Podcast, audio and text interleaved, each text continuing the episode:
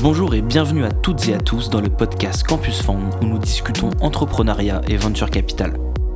Chaque mois, retrouvez à notre micro des jeunes créant leur start-up, des entrepreneurs chevronnés ainsi que des professionnels du VC. Notre mission est de casser les barrières liées à l'entrepreneuriat étudiant, mais surtout de le promouvoir. Sur ce, je vous souhaite une agréable écoute.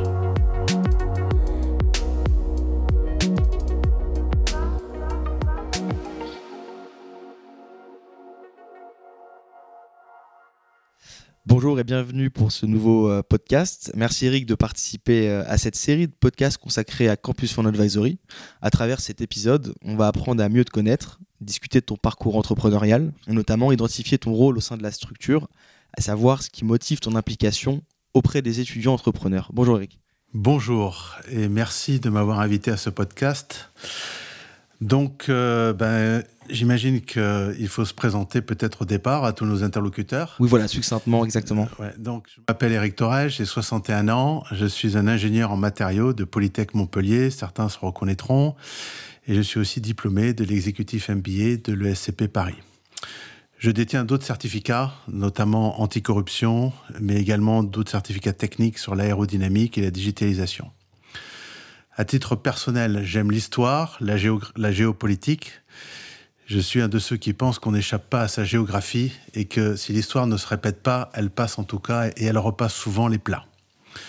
Et en termes de hobby, bien écoutez, je suis un pilote de planeur et d'avion aux 1200 heures de vol. J'ai volé supersonique sur des chasseurs britanniques, donc le euh, British Electric Lightning et des Hawker euh, Hunter.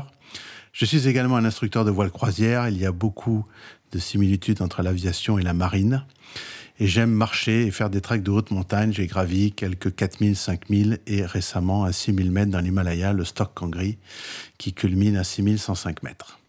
Merci pour l'introduction, Eric. Euh, on va parler entrepreneuriat. Quel, a été ton parcours avec peut-être un accent sur justement ta partie carrière entrepreneuriale? Eh bien, euh, j'ai commencé ma carrière dans l'informatique à l'époque. C'était en décembre 83. Et l'informatique était le Graal et IBM son saint. Je suis donc resté 22 ans à IBM, qui m'a appris quasiment tous mes métiers, ceux d'ingénieurs technico-commerciaux, ceux d'ingénieurs commerciaux et de manager. Fut un temps, je savais développer en assembleur et en Fortran, qui sont des choses qui sont bien, bien éloignées aujourd'hui. Euh, IBM a également appris à être manager à l'international. Et lorsqu'IBM a vendu sa division réseau à ATT, j'ai rejoint donc ATT, autre entreprise américaine, pour diriger une de leurs divisions européennes et plus tard la division mondiale d'intégration de systèmes. Donc j'y suis resté cinq ans avant que démarre mon parcours entrepreneurial. À la sortie d'ATT, suite à un licenciement, j'ai donc créé une entreprise, un opérateur de réseau virtuel, qui a été revendu au groupe indien Tata, où je suis resté 15 ans. Et donc c'est comme cela que j'ai troqué mes vols transatlantiques vers l'ouest pour des vols intercontinentaux vers l'est. Le choc culturel a été immense, j'en ai physiquement pleuré, mais je m'y suis fait. Mon dernier poste a été celui de VP New Venture en charge de l'innovation et des startups en Inde. J'aurai peut-être dans une euh, question future l'occasion de vous expliquer plus dans le détail ce que j'y ai fait, mais je souhaite au moins dire que l'Inde a été une magnifique expérience professionnelle. J'avais coutume de dire avoir un des plus beaux métiers au monde. Est-ce que tu peux faire un petit focus sur justement la première entreprise que tu as créée, la première euh, startup justement? Quels a été un peu les, tes, défis de, primo-entrepreneur? Euh, et, comment s'est passée un peu la succession, la revente de cette entreprise? Eh bien, euh, j'ai créé cette entreprise donc à la suite d'un licenciement chez ATT. J'ai donc en fait utilisé l'opportunité de ce licenciement pour la créer. L'idée était là depuis au moins un an. Euh, j'avais même euh, créé un business plan alors que j'étais en poste hein, avec euh, mon associé qui m'a rejoint dans cette aventure. Et donc il a fallu un déclic pour provoquer cet entrepreneuriat. Et ce déclic, ça a été mon licenciement. le licenciement n'est pas quelque chose de facile à vivre, mais c'est au moins ici un bon exemple d'un événement inattendu et non espéré et de sa transformation en une opportunité. Euh, c'est ce licenciement et cette création d'entreprise qui m'ont permis de rejoindre l'Inde et d'avoir cette magnifique expérience professionnelle. Donc, j'ai créé cette start-up, cet opérateur virtuel de réseau, qui est une start-up externe. Et ensuite, j'ai créé trois start-up internes au groupe Tata que j'ai développé en Inde et ensuite euh, j'ai amené bien sûr avec mes équipes à l'international. Alors pourquoi avoir vendu ma première, ma start-up à Tata?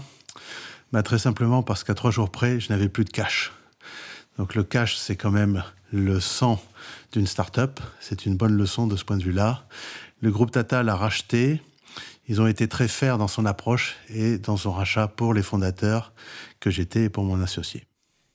Quelles sont tes activités maintenant depuis que tu as, tu as quitté euh, la partie euh, entrepreneuriat VP Peut-être on peut parler de Campus on Advisory. Est-ce que tu peux présenter la structure, les ambitions, la thèse? Eh bien, une de mes activités, jeunes gens, c'est de vous accompagner depuis maintenant 8 à 12 mois. Et donc, en fait, d'appliquer avec vous ce qui est le cœur de Campus Fund Advisory. Donc, qu'est-ce que Campus Fund Advisory? Eh Bien, c'est tout simplement la structure qui regroupe les experts qui accompagnent les entrepreneurs start-up dans lesquels le fonds d'investissement Campus Fund a investi. Donc, notre engagement, c'est de passer au minimum deux jours par mois et par start-up avec ces entrepreneurs. Tous les experts que nous avons ont créé, développé et vendu des start-up dans leur domaine d'expertise. Donc l'aéronautique, les aérostructures, l'aérodynamique, la médecine, l'industrie de la nourriture, le food, comme on dit en anglais, l'informatique et les télécoms. Alors l'informatique, c'est très vaste, mais nous avons des gens qui ont développé des logiciels, qui les maintiennent. Nous avons des gens qui ont fait de la fibre optique. Nous avons des gens qui font du cloud, comme on dit, euh, de la cybersécurité, etc., etc. Et bien sûr, dans les domaines transversaux, tels que chef de projet, vente et marketing, industrialisation, etc. Donc notre positionnement, c'est de répondre vite aux questions que se pose un jeune entrepreneur au début de sa vie entrepreneuriale. Il n'a pas de temps et nous souhaitons lui pouvoir lui apporter les réponses en, avec en une ou deux personnes qui seront en fait ses accompagnateurs jusqu'au tour de financement suivant. Et en cela, nous sommes particulièrement bien adaptés pour tout ce qui est précide et CID. Pourquoi penses-tu qu'à ce stade, l'accompagnement est clé pour une start-up? Eh bien, écoute, c'est une très bonne leçon que j'ai retenue lorsque j'ai créé ma start-up externe. Un entrepreneur jeune, il ne peut pas tout savoir. Il n'a pas assez de recul, il n'a pas assez d'expérience. Et pourtant, il lui faut des réponses rapides à des questions parfois complexes. Et la complexité de cette question, de ces questions, sont demandeuses de temps s'il faut chercher la réponse par soi-même. Quelle meilleure façon d'avoir une réponse que de poser la question à quelqu'un qui lui sait D'accord? Quelle structure juridique? Comment construit-on un bon, entre guillemets, business plan? Quelle structure de vente? Aider l'entrepreneur à interviewer des candidats, etc., etc. Quelles erreurs ont été commises que tu ne recommencerais pas aujourd'hui dans ton parcours entrepreneurial? Eh bien d'abord, moi j'aimerais commencer par ce qui est positif, c'est-à-dire qu'est-ce qu'il faut faire? Donc je dirais, la première des choses, ne pas être seul. On ne peut pas être un entrepreneur solitaire, ça n'existe pas, et surtout personne ne vous confiera d'argent. Nous, nous étions deux, et être deux ou trois associés est très bien et parfaitement bien vu de la part des fonds d'investissement. La deuxième chose, c'est d'avoir comme associés des personnes avec lesquelles on a vécu des choses difficiles des conflits qu'on a su surmonter. Entreprendre n'est pas un long fleuve tranquille et les investisseurs seront sensibles à ce point. Le troisième, c'est avoir le support de sa famille, si on a une famille. Vous ne le savez pas encore, mais ils vont entreprendre avec vous. Ils vont vivre intimement vos succès, vos échecs, le temps du moral au plus haut, celui du moral dans les chaussettes, les périodes de disette d'argent. Ils seront, quoi que vous en le vouliez ou quoi que vous le fassiez, ils seront en fait impliqués avec vous. Donc autant les avoir avec vous également. Et enfin, avoir une idée qui porte une innovation de rupture ou d'incrémental. Le MeToo n'est pas bon. Alors, ne pas faire. Ben, partir sans accompagnement. On a, on a déjà exposé. Mais à l'époque, l'accompagnement n'était pas aussi structuré qu'aujourd'hui. Personnellement, avec mon associé, nous aurions gagné beaucoup de temps et de connaissances à pouvoir interroger un accompagnateur plutôt que de chercher les réponses par nous-mêmes. Et la deuxième chose, c'est qu'on est toujours trop optimiste sur son timing. Le temps nécessaire pour construire un business lorsqu'on part d'une idée sur une feuille blanche est toujours supérieur à ce qu'on a pu imaginer. Et il y a un corollaire important, c'est qu'il faut donc avoir les finances nécessaires pour tenir le temps de construire son business. ce qui fait rêver tous les entrepreneurs, c'est un jour de pouvoir euh, avoir les fruits de son entreprise, que ce soit par euh, le chiffre d'affaires ou sa revente.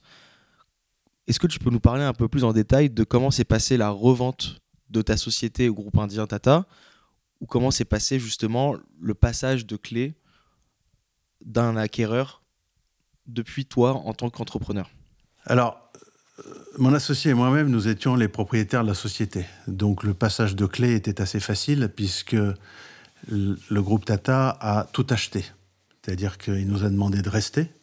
Et donc j'avais un contrat de trois ans dans lequel le groupe Tata m'a demandé non seulement de développer l'idée, mais de la développer au plan mondial, en amenant les financements nécessaires. Voilà comment ça s'est passé. Alors ça, c'était sur le papier. Dans la réalité, euh, nous étions des Européens et nous avions en face de nous un autre continent, un autre monde, celui de l'Inde. Donc il a fallu s'adapter, s'adapter à la relation au temps qu'ont les Indiens, qui sont complètement différents des nôtres, euh, s'adapter à leur façon de travailler également.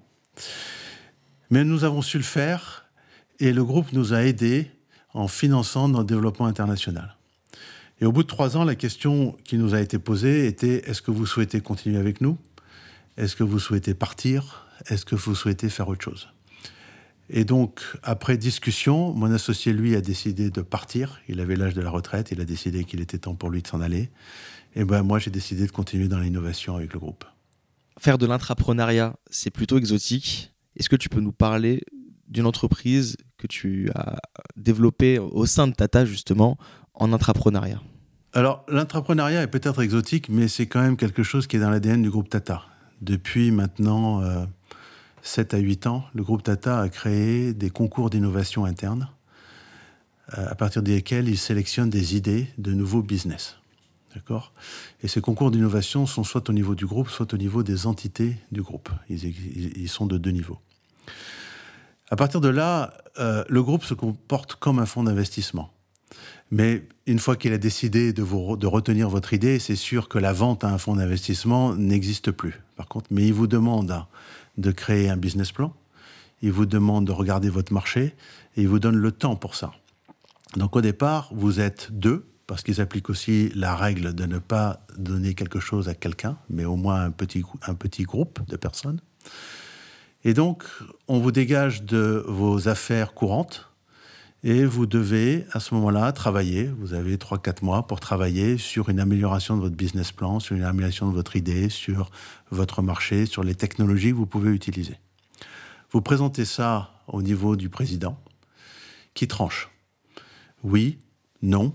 Et si c'est oui, vous avez un budget, vous avez un plan, mais ce plan, il vous engage. Donc si je parle de l'expérience personnelle qui était la dernière, qui était l'Internet des objets, eh bien, nous avons fait ce parcours, nous avions fait un plan, nous étions engagés sur un plan, et bien sûr, notre plan était trop optimiste, beaucoup trop optimiste.